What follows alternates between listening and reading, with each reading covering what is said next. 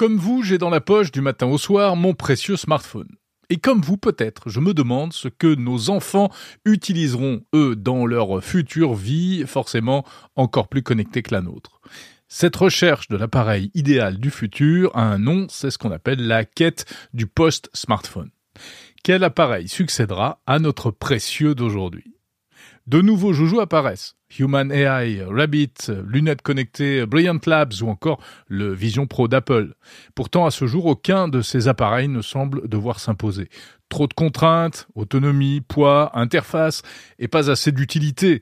Il reste des barrières techniques à franchir, comme la capacité des batteries, la connectivité ou la miniaturisation des composants, mais il y a surtout de nouveaux usages à imaginer et des besoins différents de ceux d'aujourd'hui à combler peut-être demain.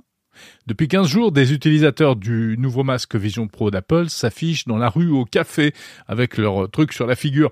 Mais c'est de la frime ou de la provocation et qui rappelle les grandes heures des Google Glass car en réalité le Vision Pro en dehors de la maison a encore moins d'utilité et plus de contraintes que les Google Glass à l'époque. Pourtant, il ne faut sans doute pas négliger ces comportements qui ouvrent peut-être une brèche dans nos habitudes et dans la vision que nous avons de la technologie. Il est toujours difficile d'imaginer les objets high-tech de demain avec nos yeux d'aujourd'hui.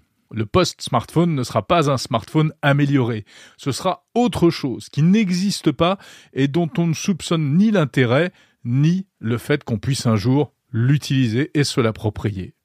À ses débuts, l'iPhone paraissait sympathique, mais pas indispensable. Il bousculait vaguement les codes, et c'est en douceur qu'il a fini par s'imposer. N'oublions pas que l'innovation technologique n'avance pas réellement par bond, mais plutôt par petits sauts et par itération. Et ce n'est qu'à l'arrivée qu'on réalise qu'on est passé d'une rive à l'autre. En d'autres termes, le post-smartphone est peut-être déjà là, et en fait, on ne le sait pas encore.